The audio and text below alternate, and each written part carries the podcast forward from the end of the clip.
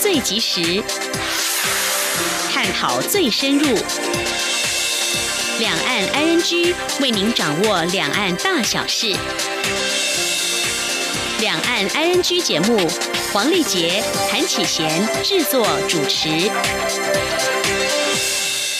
各位听众您好，我是韩启贤，我是黄丽杰。今天是二零一八年十二月二十五号星期二，欢迎收听每周一到周五播出的两岸安居节目，一起掌握两岸最近的新闻焦点，还有交流互动。今天节目一开始带您了解今天重点新闻，包括强化整体国防，总统指出平时建立重层贺组能量。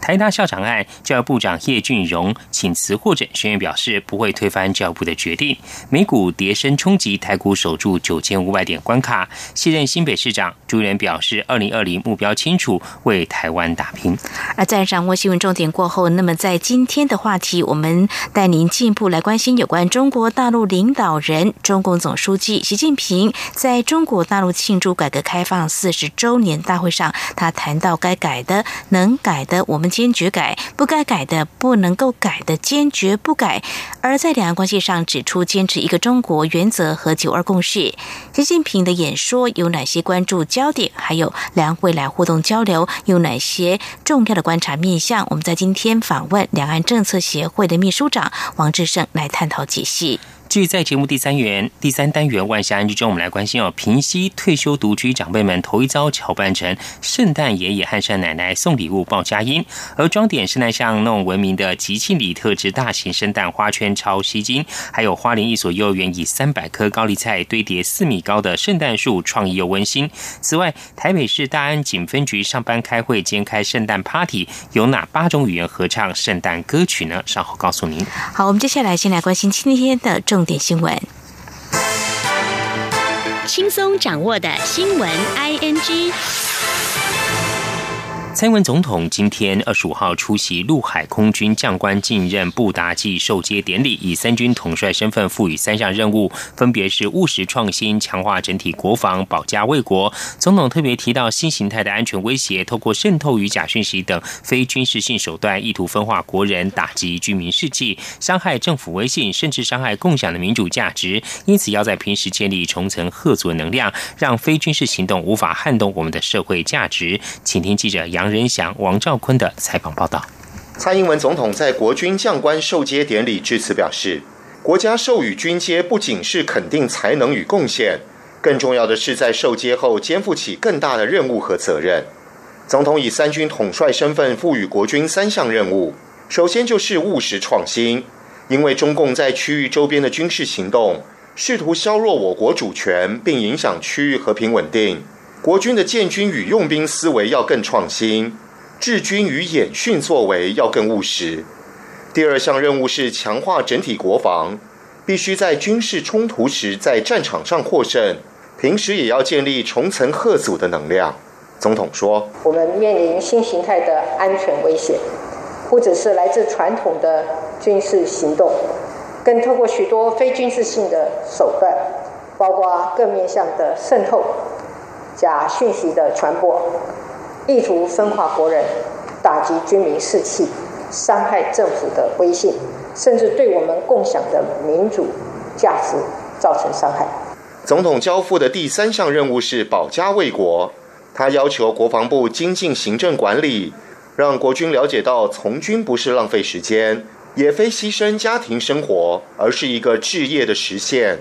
促使每一个从军的人。都具备勇于守护社会与国家的决心。中央广播电台记者杨仁祥、王兆坤台北采访报道。教育部长叶俊荣宣布聘任管中敏为台大校长，引发轩然大波。行政院长赖清德今天中午约见了叶俊荣，叶俊荣当场提出辞呈，赖清德也立刻批准。行政院秘书长卓荣泰表示，行政院充分尊重教育部对台大校长遴选案所做的任何决定，但汇报行政院的程序必须更严谨。卓荣泰并且表示，教育部已经将公文行文到台大，教育部基于权责所做的决定，行政院。没有任何理由推翻现状。另外来关心，针对中国大陆并未向台湾通报非洲猪瘟疫情，香港零一新网今天二十五号发出评论说，台湾民众的忧虑合理，两岸三地政府应尽快协调好通报机制，加强防疫沟通才是当今重要任务。评论指称，非洲猪瘟在大陆大爆发，目前已经有。超过二十个省市、自治区、直辖市发生了疫情，两岸三地紧密相连，台湾同香港自然密切关注大陆疫情的事态发展。这凸显在区域一体化大趋势下，两岸三地经济交流密不可分，当中各方也要承受共同风险，这也是全球化现象之一。呼评论呼吁，预防疫情关系到两岸三地人民的根本利益，所以两岸三地政府尽快协调好通报机制，加强防疫沟通才是当今重要任务。现实万事俱备，只欠东风。这东风就只是两岸沟通的诚意，两岸政府甚至可以化为危机，借机预防非洲猪瘟的工作，在关系冻结时增加一点政治呼吸。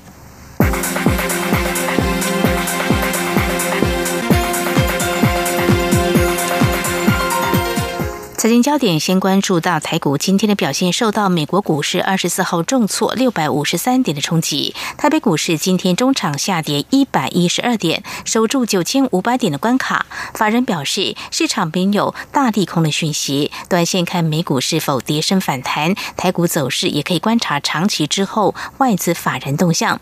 美股道琼工业指数中场重挫六百五十三点一七点，台股也跟着受累，在今天跳空大跌超过百点，最低是来。到了九千四百七十九点，九千五百点关卡一度失守，盘中跌势逐渐收敛，指数重新站回了九千五百点之上横向整理。尾盘电金反弹股利，仍旧是以下挫超过一百一十点做收。中场台股加权股价指数收在九千五百二十七点零九点，下挫一百一十二点六一点，跌幅百分之一点一七，成交值来到新台币七百三十点一五亿元。台湾经济研究院今天二十五号公布十一月营业气候测验点，三大产业都大幅下滑，尤其制造业是八十六点零一点，创两千零九年三月以来新低。台经院分析，全球景气扩张趋势逐渐趋缓，金融市场恐慌情绪高涨，还有十二月国际油价已跌破五十美元，恐不利新兴市场。加上美中贸易战可能转变为汇率战、制裁战、WTO 角力、企业制裁等分关税手段，厂商看坏景气比例增加。立法院今天三度通过行政院所提《国家语言发展法》，明定保障台湾各固有族群的自然语言和台湾手语的传承、复振以及发展，有尊重我国语言文化多样性。文化部长郑丽君表示，这是历史性的一刻。未来文化部将会依本法优先推动面临危机的各国家语言传承和再发展，保障语言的多样性，并且让国人都能够以使用自己的母语为。为荣，请听记者江昭伦的报道。文化部长郑丽君表示，文化部从一百零五年就开始研拟国家语言发展法草案，感谢朝野立委共同支持，让国家语言发展法三读通过。这是台湾历史性的一刻，有助于维系包括手语在内的台湾多元语言文化发展，保障各族群母语使用者的教育、传播与公共服务权利。郑丽君说：“我想这是台湾历史性的一刻。”因为台湾是一个多元语言文化的国家，定定这个法律就是希望啊能够来维系台湾多元语言文化的一个传承及发展，并且保障各族群母语的使用者在教育、传播及公共福利上平等的权利。我们期待让每个国人都能够以使用自己的母语为荣。郑丽君强调，国家语言法的立法重点在于建构国家语言调查机制及资料库。保障学龄前国家语言学习机会，规划国民基本教育各阶段国家语言课程及学习资源，保障国家语言传播权。同意公广集团设立族群专属频道，不助于奖励民间推广国家语言等相关规定，但并非指定官方语言，而是从文化发展的角度，确保面临传承危机的族群语言得以保存、复振及平等发展。未来文化部也将定期召开国家语言发展会议，优先推动面临传承危机的国家语言传承与再发展。此外，教育部一百零八年课纲实施后三年，也会依本法鼓励学生在学校学习自己的母语，但并非强迫，也希望幼儿能以沉浸式教学方式学习族群的自然语言。郑丽君表示，国家语言发展法三读通过，是台湾多元文化发展里程碑。在台湾这块土地上，每个语言都是美丽的语言，都需要好好保存与传承，也是为世界文化多样性尽我们守护语言文化的一份责任。中央电台记者张昭伦台北采访报道。立法院今天三读通过文化内容测进院设置条例草案，文化部长郑丽君表示，法案三读后，预计明年上半年可成立行政法人文化内容测进院，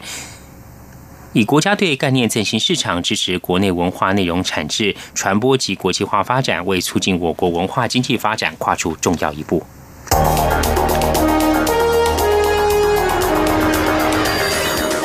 锐的新闻嗅觉，延伸您的视野，让您听到最硬的两岸焦点。连线访问这次随团出访的央广记者黄维婷。是的，今天在大陆福建平潭举办了一场两岸关系研讨会，对世界经济与亚洲会产生哪些影响呢？其中五百个是感染艾滋病的孩童，那分散在呃广东。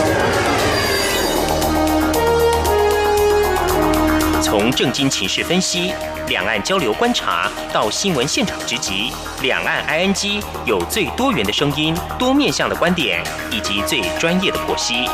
请收听每周一到周五晚间六点到七点，由中央广播电台新闻部黄丽杰、韩启贤制作主持的《两岸 ING》。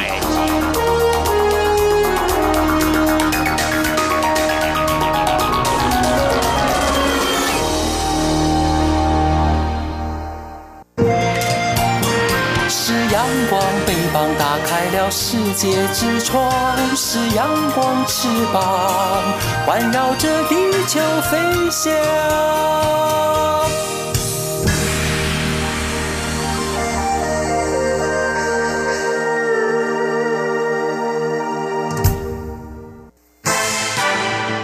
轻松掌握的新闻，I N G。民国一百八一百零八年总统府元旦升旗典礼表演团体鱼蹦星夜以及台湾啦啦队国家代表队今天在总统府率先亮相表演慢才脱口秀的鱼蹦星夜一上场就喊着二零二零年要参选，还怀疑这么正式的场合怎么会找他们这么不正经的团体表演。台湾啦啦队国家代表队则是演出多项高难度的动作，希望为新的一年带来朝气与活力。请听记者杨仁祥、欧阳梦平的采访。报道。为了迎接民国一百零八年总统府元旦升旗典礼，主办单位中华民国工业区厂商联合总会特地在凯达格兰大道安排一系列的演出，并在二十五号邀请其中的漫才脱口秀鱼蹦兴业以及台湾啦啦队国家代表队到总统府场厅亮相暖身。所谓漫才类似相声，但是题材比较生活化，速度也比较快，并分为两种角色：一个吐槽，一个装傻。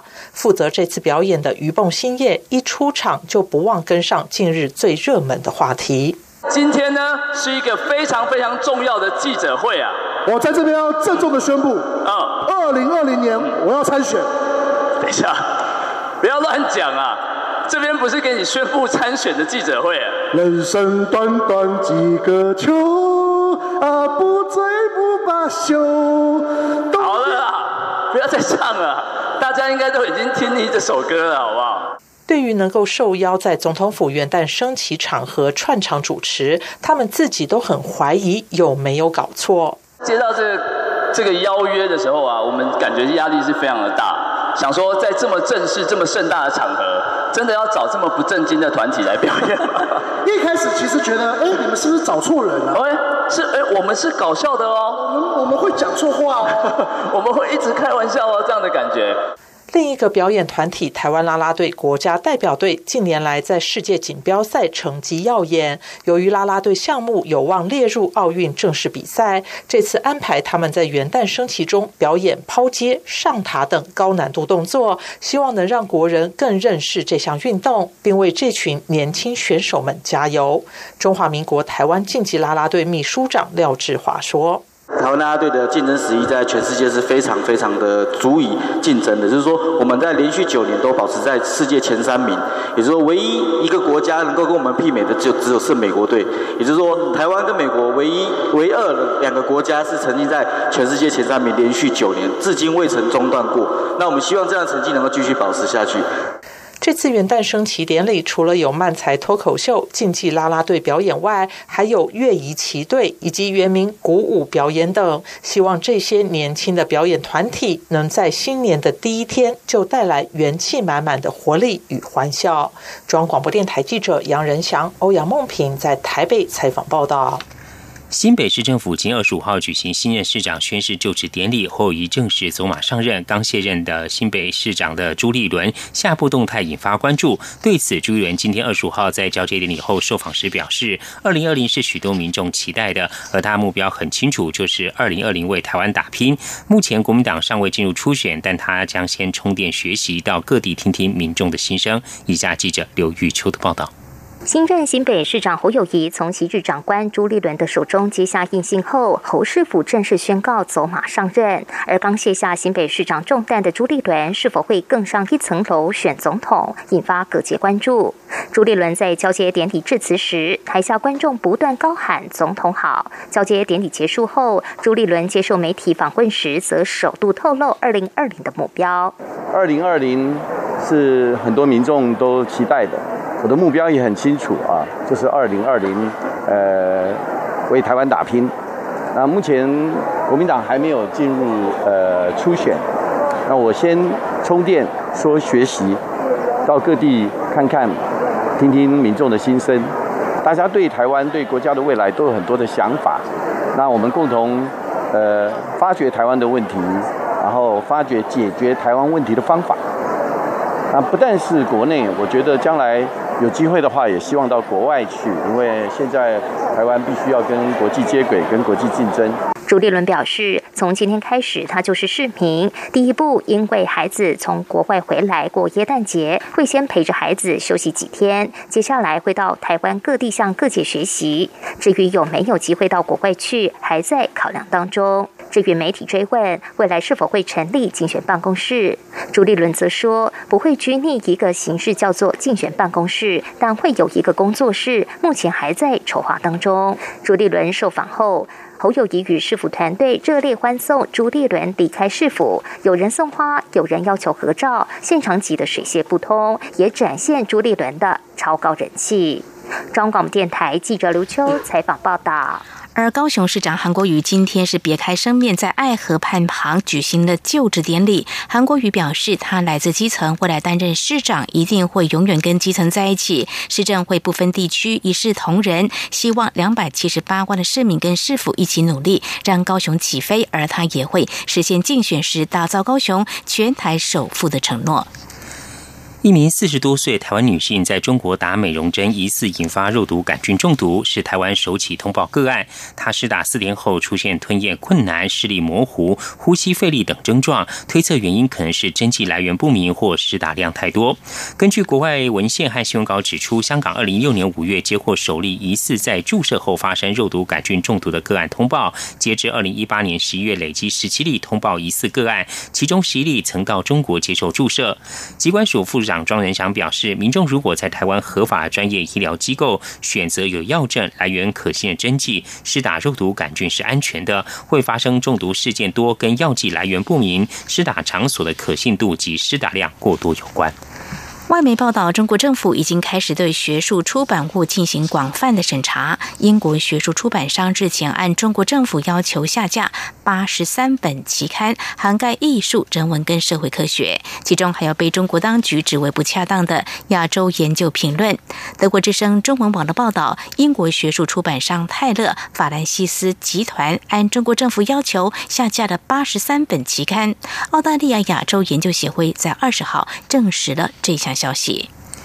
今年耶诞节在中国又掀起了抵制过洋节的声浪。网络红人崔永元今天在微博发文说，自己虽然对耶诞节无感，但我厌恶那些抵制过圣诞的极端情绪和行为，引发许多回响。几乎每年耶诞节在中国都会掀起抵制过节与批评抵制的争论。批评者称耶诞节是西方的节日、宗教节日，中国人不应该过，否则就是崇洋媚外或接受。文化入侵。然而，一些对耶诞节的抵制行动反而招致更多的反感。尽管谷歌在中国被封锁，但是电视剧《延禧攻略》成为二零一八年全世界被谷歌搜寻最多的电视剧。BBC 中文网二十四号报道，根据谷歌分析显示，对该剧兴趣最大的人群来自新加坡、马来西亚、汶莱和香港等亚洲地区。但这部连续剧在中国的人气也势不可挡，也在视频网站上，爱奇艺上《延禧攻略》播放量都已经超过了一百五十亿次。今年七月，该剧在爱奇艺首播，随后才进入中国国内电视频道和七十多个海外市场。它蝉联今年夏天中国观看人数最多的网络剧三十九天。《延禧攻略》共七十集，它改编自十八世纪清代乾隆皇帝的妃子之间权力斗争的故事。以上就是今天的重点新闻。这里是中央广播电台，您现在所收听的节目是两岸安居，稍后为您进行话题安居单元。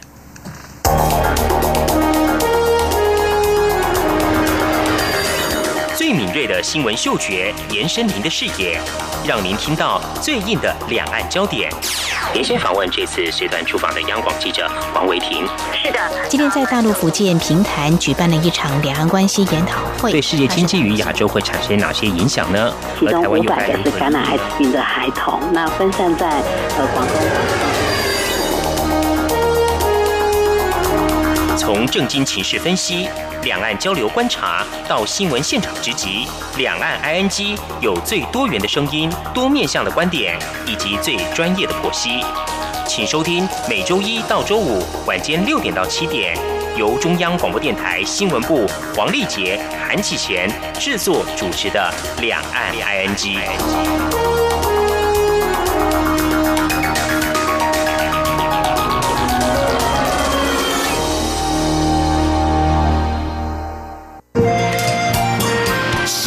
光，翅膀打开了世界之窗；是阳光，翅膀环绕着地球飞翔。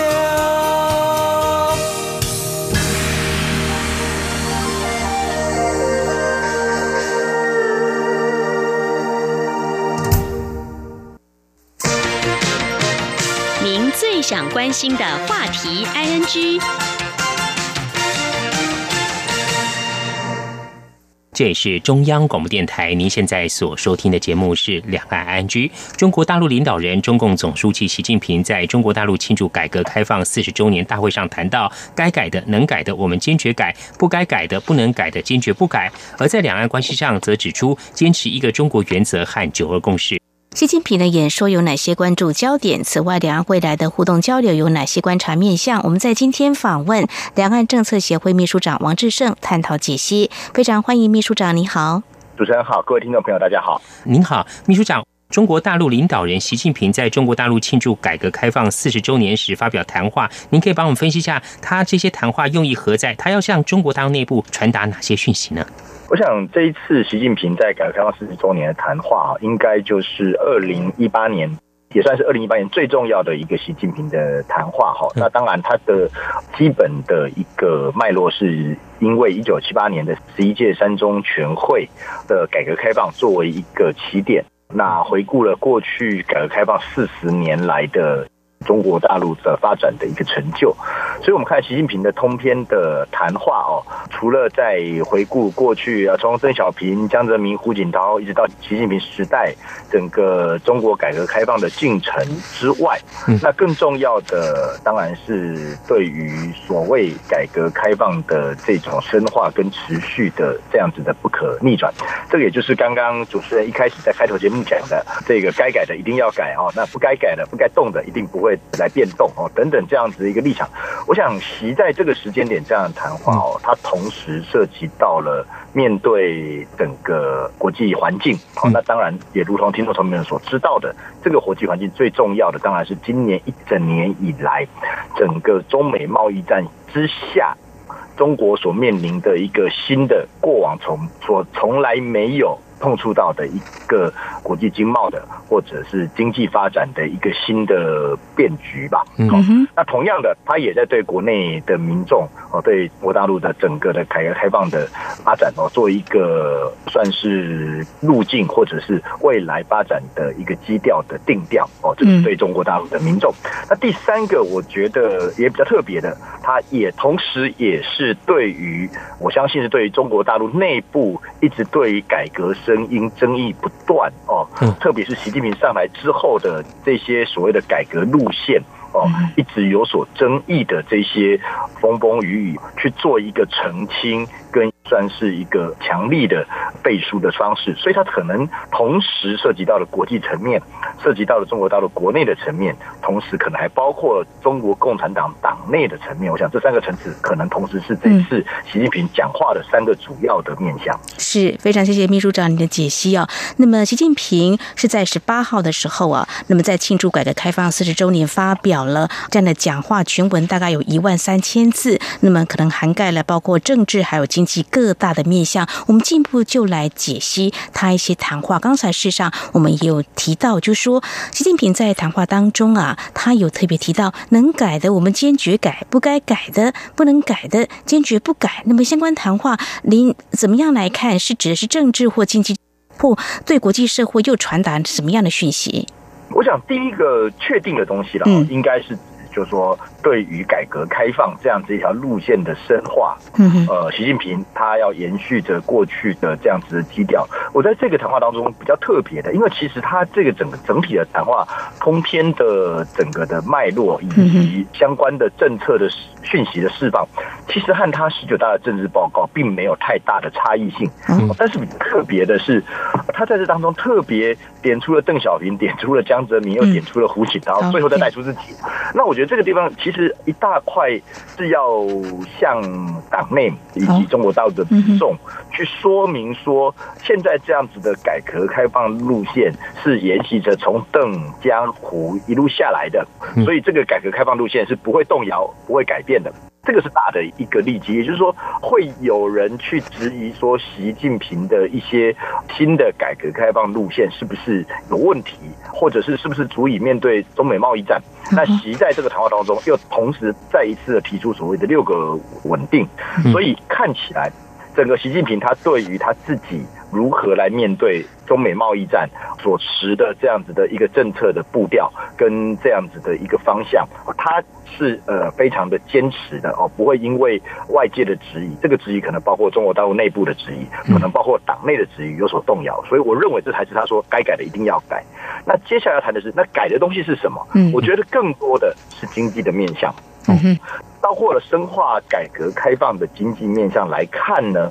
因为他现在面对到中美贸易战的一个压力，也就是说，改革开放到了这个阶段，我们可以看到中国在下再往下走，恐怕必须要抛弃过去这种先以保护。中国自己的经济发展或保护自中国自己的产业发展为中心的这样子的一个贸易保护主义，而必须以如果以习近平的说法，包括他在十一月份呃进口博览会上面的说法的来看，而必须面对全世界做更多的开放。而这个开放可能包括了关税的开放，可能包括了欢迎各国的更多的产品进到中国来竞争，可能包括了开放的中国的市场来面对全球化的一个新的贸易的竞争的状态，用这种方式来回应中美贸易战，就纯粹就贸易的层面来看，美国一直认为。中国过度的国家贸易保护主义下面所形成的这些呃逆差或者是失衡，这个部分因为会有很多人去质疑说中国是不是有能力承受这样子的开放？那看起来习近平至少在这条路上面啊，所谓的深化经济改革开放上面，要更全球化、更跟国际社会接轨这条心思啊，看样子是是确定的往这个方向去前进。我想这是他所谓该改的一定要改的主要的内容，是针对经济的层面。那至于不该改的，绝对不会动。我觉得还是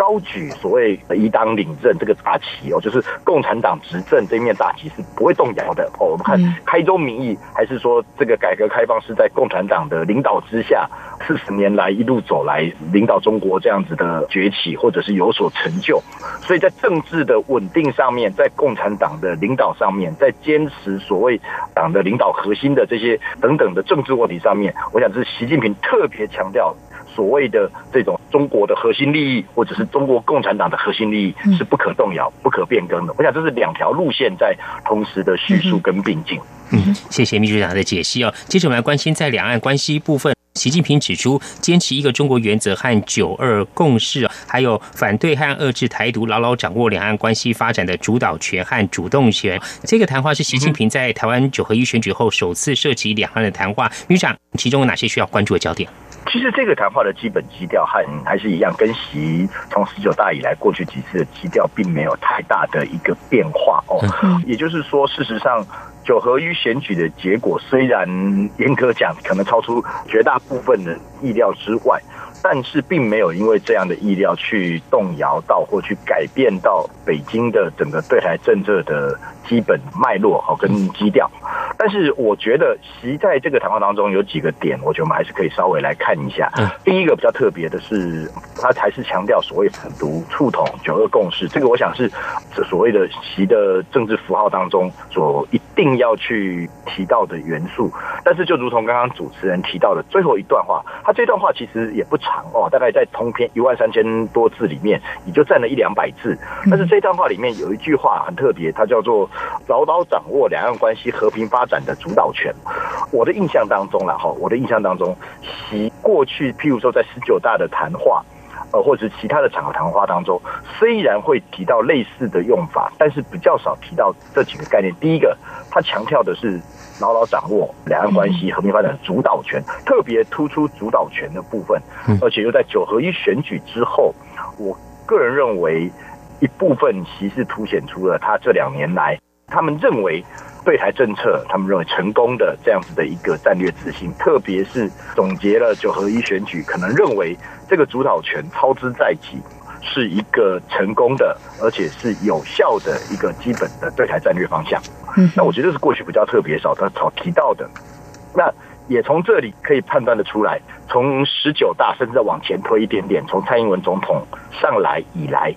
这个所谓的操之在即的战略自信，在中国内部或者在中国的涉台部门当中，是一步步的在增强。在九合一的选举当中，或许又让他们更获得了这样子的一个直观的感受，而呈现在习这一次的谈话的最后一句话当中。那第二句话就是刚刚讲，他是牢牢掌握两岸关系和平发展的主导权。所以“和平发展”这个词特别强调在两岸关系和平发展的过程当中，也就是说，我们从十九大一路上来认为以合统为基调，然后不特别去急迫性的像之前有一些武力统一的声音。呃，我想这样子的一个基调，随着九合一选举。整个台湾政治局势的改变，以及刚刚我所提到，他认为说这种操之在己的战略自信的这种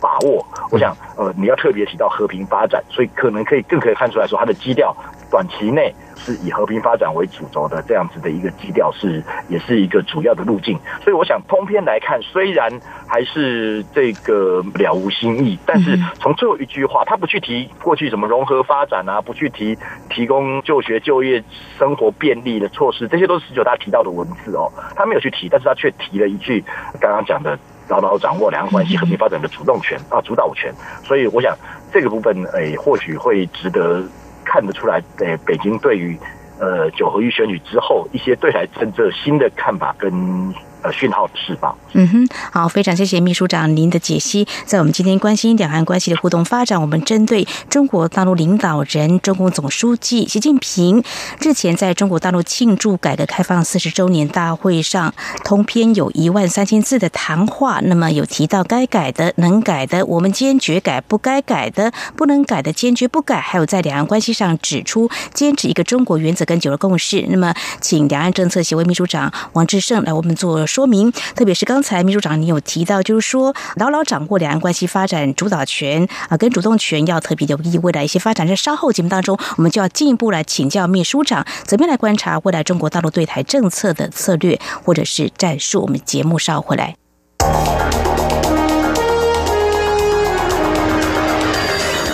最敏锐的新闻嗅觉，延伸您的视野，让您听到最硬的两岸焦点。连线访问这次随团出访的央广记者王维婷。是的，今天在大陆福建平潭举办了一场两岸关系研讨会，对世界经济与亚洲会产生哪些影响呢？其中五百个是感染艾滋病的孩童，那分散在呃广东。从正经情势分析。两岸交流观察到新闻现场直击，两岸 ING 有最多元的声音、多面向的观点以及最专业的剖析，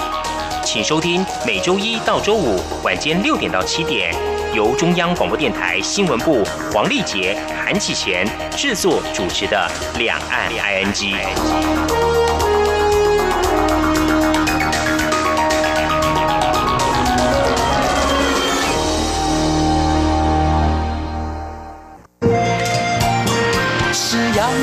翅膀打开了世界之窗，是阳光翅膀环绕着地球飞翔。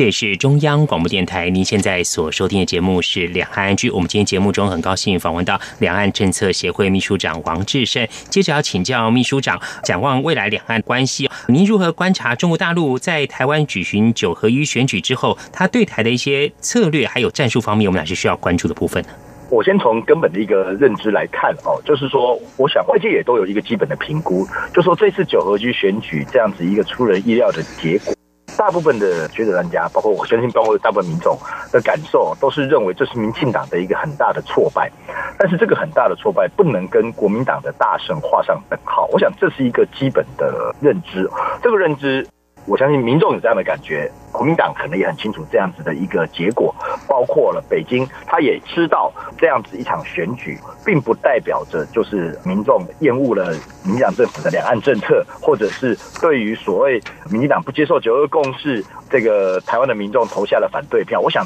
这样子的连结就太跳跃了。也就是说，九合一这场选举和两岸关系或两岸政策并没有直接的关系。我想。北京也很清楚这样的脉络，但是我一直要强调一件事情，就是北京从这场选举当中获得一个很大的启发，嗯，就是这场选举看似和两岸无关，但是因为南部、中南部选民，不管是观光的议题也好，农业的议题也好，相关基层民众的经济感受的议题也好，其实都跟两岸关系。紧密的镶嵌在一起，也就是说，譬如说，因为蔡英文政府上台以来，两岸关系的冷和，而导致大陆观光客的减少，而进而导致观光产业的一个很重要的惨淡。那这些东西很容易让呃中南部的基层民众做相关的连结，而呈现在这一次的选票的结果之上。我相信北京是充分的了解到这样子的一个连结性，而这个连结性也创造出了刚刚所提到的，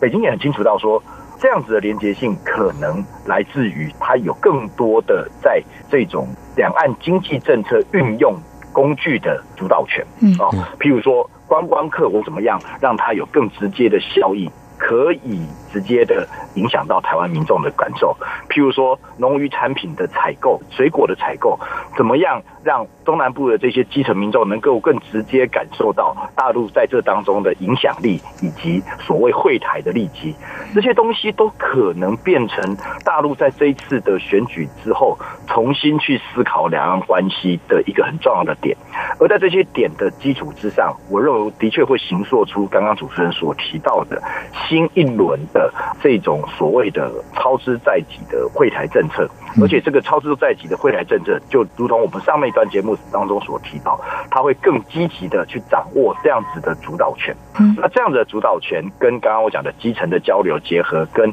这种所谓的经济的发展结合之后，会形成另外一波新的，因为经济理性重新看待两岸关系的这样子的一个台湾的新的。看待两岸关系的选举文化跟视野，这个东西是会。我相信对未来的两岸关系，以及对现在执政的民进党政府形成很大的压力的，这是整个大的脉络。是，谢谢秘书长您的解析。那么相对的，我们就来看政府这边。那么民进党在这次九一选举失利，那么蔡英文总统在选后呢，有谈到政府维持现状的政策仍然不变，还有希望交流不要有政治前提。而您观察政府对于两岸互动的交流立场有哪些变化吗？或者维持不变？我觉得民进政府在两岸真的教育政策上不会有太大的变化了，应该这样讲。小英上台以来，所谓的四步哦，是一直以来是一个很稳定的立场哦，包括了不挑衅啊，没有意外，然后不会主动的去做一些冲撞式的对抗等等，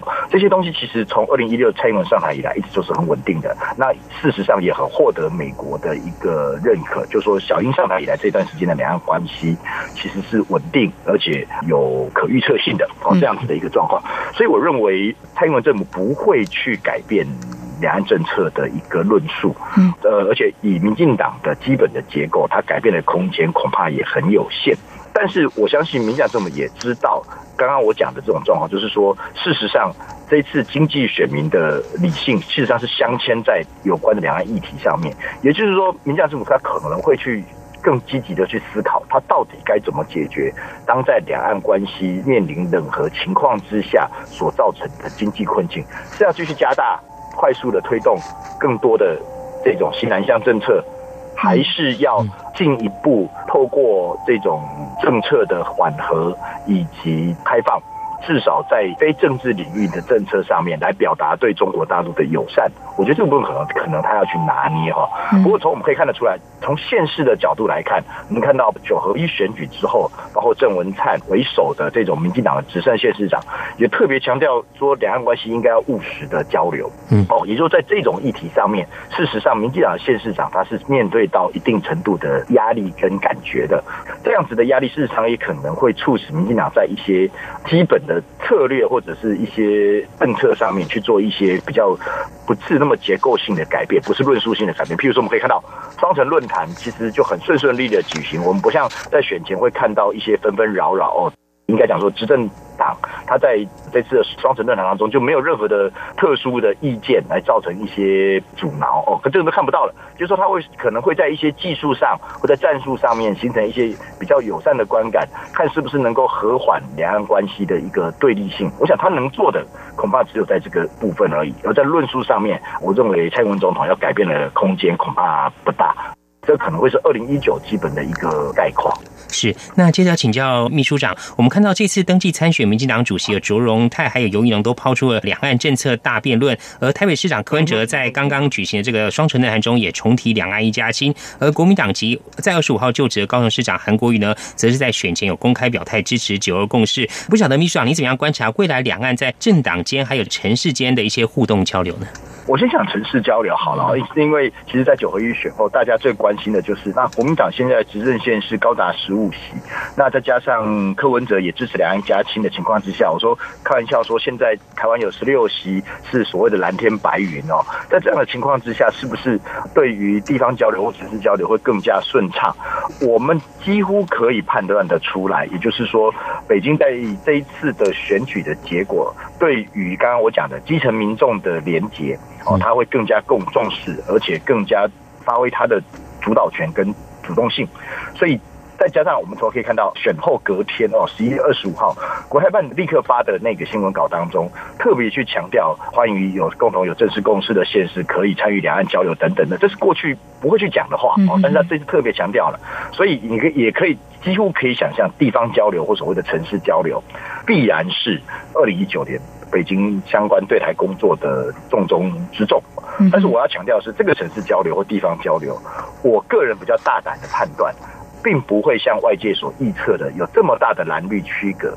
也就是说，他不会说啊，桃园的我就不交流，然后台中的我才要交流，台南的我就不交流，高雄的我才要交流，因为他针对的对象恐怕不会是单一。城市的高阶的部分，它可能是各个地方的基层的民众，来台南的农产品、桃园的观光，它可能也会去行做这种超支在即的地方的交流，而不是只只限于呃市政府这个层级哦。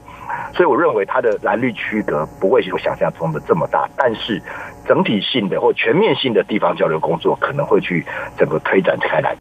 好，那从这里要谈什么？也就是说，地方交流并不会有蓝绿区隔，但是。中央跟地方的互动，我相信北京会很呈现很明显的差异性，也就是他对于民进党政府的一个过去的冷和或者是不交往、不接触的这样子的一个基本的态度不会有所改变，但是对于地方会去掌握主导权而去积极的互动，所以你会看到的是中央跟地方的差别对待。跟交流，我相信这个在明年会看得更加的清楚。而在这个清楚的脉络之下呢，就会回应到主持人刚刚询问的问题：政党之间的互动又形成什么样的一个脉络呢？我个人认为比较清楚的是，第一个，民进党不论在怎么样进行所谓的中国政策的一个讨论或辩论，基本上恐怕。我认为短期内没办法跳脱出一九九九年台湾全图决议文这样子的立场哦，就是台湾是一个主权独立国家，国号叫中华民国，然后前途由两千三百万人决定。我想这这样子的一个三段论要突破，恐怕没这么容易哦。也就是说，民进党虽然会有一个这样子的讨论，但是恐怕还是局限于这样子的一个框架。但是再来看国民党、民进党，或者是包括柯文哲柯市长。这种之间的跟大陆之间的互动，这个就比较微妙的哦。呃，我觉得北京恐怕也在思索，怎么说呢？因为北京，我觉得他的态度会变成是这样子，他的一言一行、一举一动，不管他主观上愿不愿意，但是他都可能会被解读为影响两岸关系或影响台湾内部选举的一个重要的因素。如果所以回来举个例子，譬如说现在顺利的举办举办完了双城论坛。那明年的双子论坛要搬到上海去办的时候，嗯，到底应该是要什么时候举办？哦，我们都知道双子论坛一般的时间都是六月，今年比较特别，因为选举的关系延到了选后。嗯，那明年呢？明年六月的举办，北京如果点头了，这个时候到底是不是帮柯文哲市长加分？假设柯文哲市长要选总统的话，那就会很掉回的一个状况。而这个状况也同时会出现在国共论坛的问题上。到底国共论坛应该等国民党的候选人、总统候选人确定了之后再办，还是确定之前再办呢？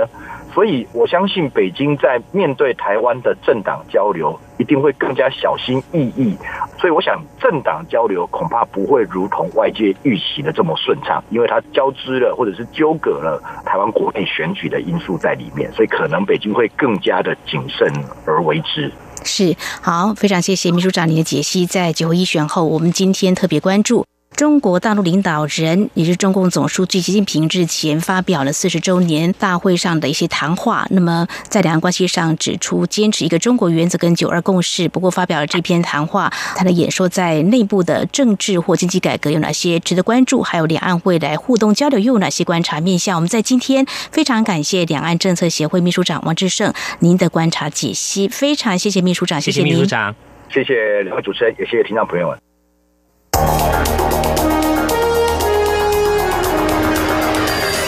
最敏锐的新闻嗅觉，延伸您的视野，让您听到最硬的两岸焦点。连线访问这次随团出访的央广记者黄维婷。是的，今天在大陆福建平潭举办了一场两岸关系研讨会，对世界经济与亚洲会产生哪些影响呢？其中五百个是感染艾滋病的孩童，那分散在呃广东。从正经情势分析。两岸交流观察到新闻现场直击，两岸 ING 有最多元的声音、多面向的观点以及最专业的剖析，请收听每周一到周五晚间六点到七点，由中央广播电台新闻部黄丽杰、韩启贤制作主持的《两岸 ING》。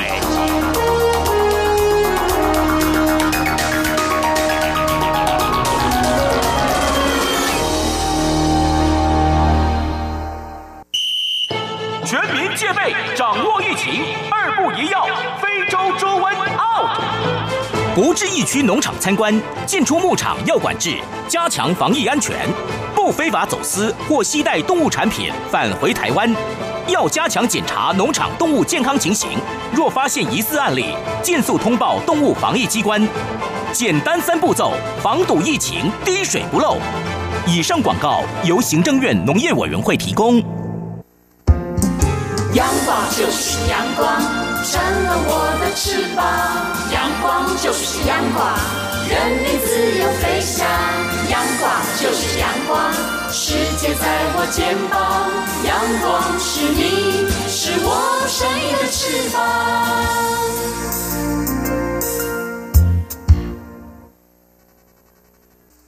挺新鲜的，最火的万象 ING。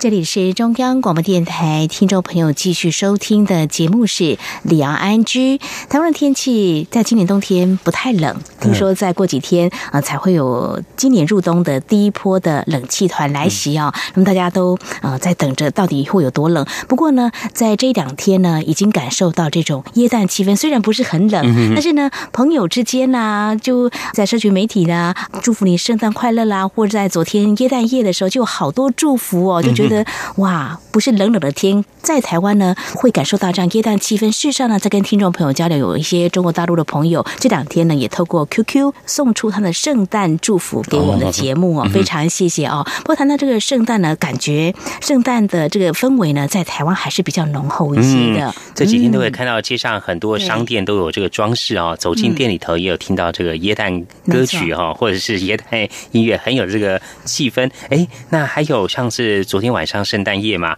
在路上就有看到很多年轻的朋友啊，头上戴着个麋鹿造型的这种发箍啊，或者戴着圣诞老公公这种帽子哦，都哎相当可爱，也相当这个。呃，过节的一些氛围啊，对对，每年都会让我们看到一些很圣诞的感觉哦。之前节目当中也曾经跟听众朋友分享，像在台北大公车有看过哦，有些客运公司就希望他们的司机呢也能够戴上这个 圣诞帽，甚至穿上这个圣诞老公公的衣服 在开车。我觉得那种感觉好像坐在这个呃马车上的感觉。对，而且路上有蛮多呃百货公司啊，或者一些比较大的地标地方哦，都有这种大型的巨型的圣诞树啊。对，下面还摆了一些这种哎礼物，小礼物，真的是很有这过节气氛。嗯哼，前几年我曾经参加这个小朋友庆祝这个圣诞节，不小小朋友呢角色扮演嘛，就要打扮成像圣诞老公公这样子。但是小朋友就是很小，你把他穿的这样鼓鼓的哦，包括还有胡须啊，这个造型还挺可爱的哦。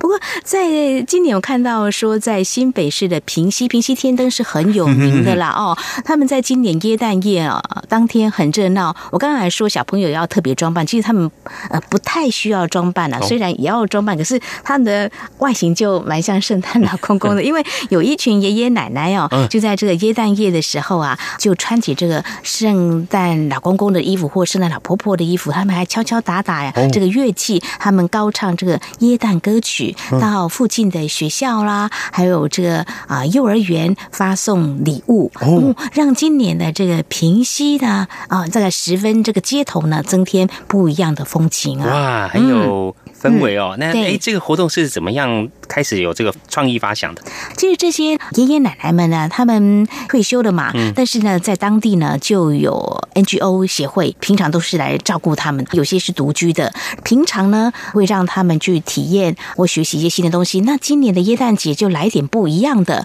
所以呢，耶诞夜的时候让他们打扮成圣诞老公公，沿路呢去展现。他们的才艺这样子，对，有人会抱怨：“哎呦，老了好像什么都不会，哎，好像在啊杀时间这样子。”事实上呢，生活也可以过得非常的有创意。那么这些爷爷奶奶们，他们走上街头的时候，我看到啊这个照片，很多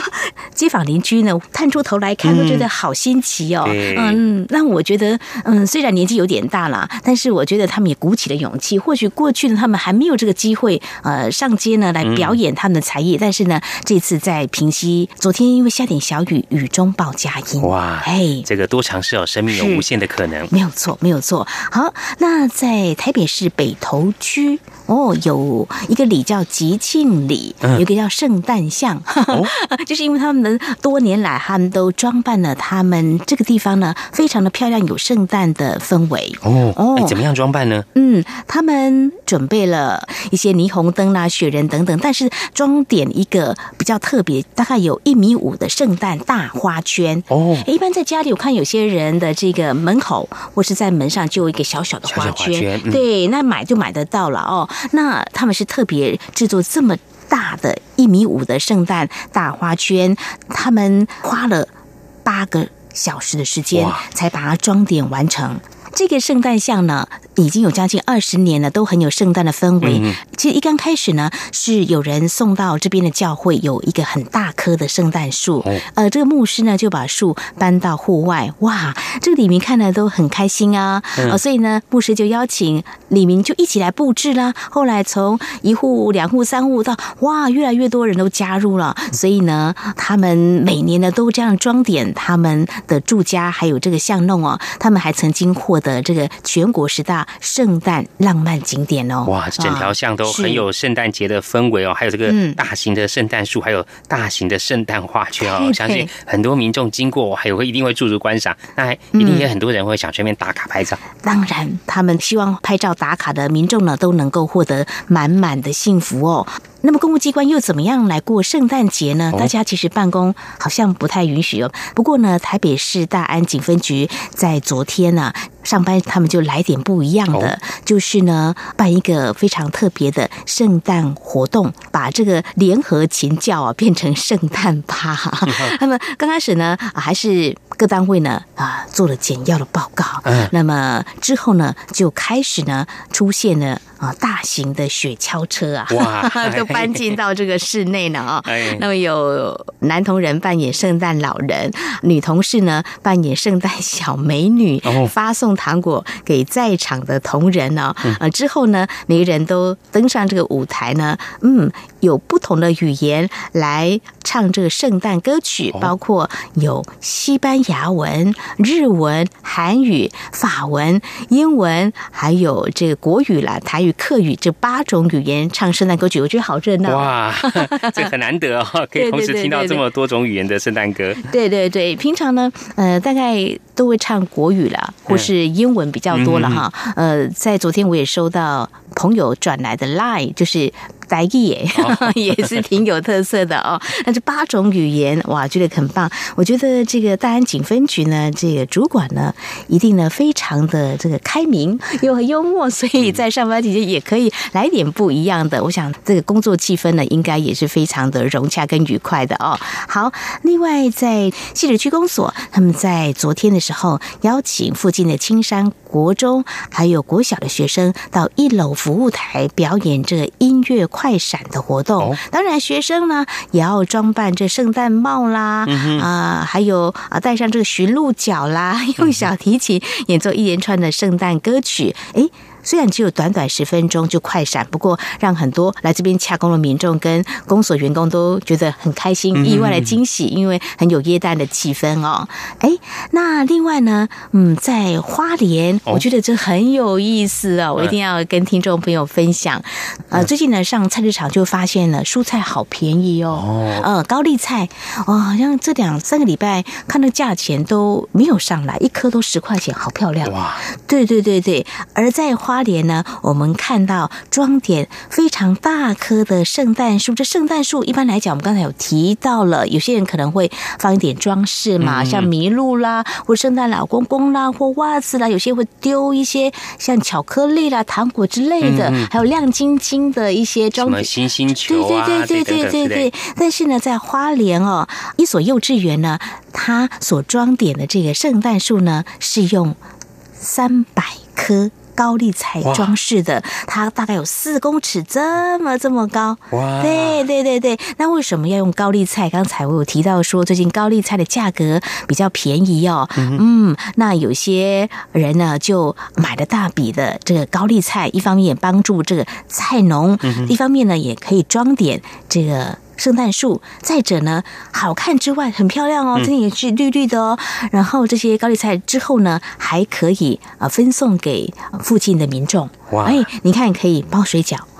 还 可以做菜。哇，真的很棒！对那这个圣诞节呢，嗯是温馨、感恩跟嗯感谢的一个季节哦。哎，嗯同时在他们在花莲这个幼稚园呢，他们呃用高丽菜来装点圣诞树，一方面帮助这个农民菜农啊，一方面是也让这个小朋友呢，哎，跟一起来庆祝欢庆圣诞节，能感染这些欢乐跟感恩的气氛。没有错。那么这所幼稚园园长呢这么发想创意，家长都好肯定哦，就说哇，能够把这个爱心呢、融入耶诞节的风潮哦，让让整个校园呢更为的温暖，也成为孩子的好榜样哦。以上呢就是今天万事安居的内容。节目尾声再和听众朋友们呼吁一下：如果说听众朋友们对我们节目任何建议看法，非常欢迎利用以下管道来告诉我们。传统邮件寄到台湾台北市北安路五十五号两岸安居节目收。电子邮件信箱节目有两个，一个是 i n g at r t i 点 o r g 点 t w，另外一个是 QQ 信箱一四七四七一七四零零 at qq dot com。同时，听众朋友，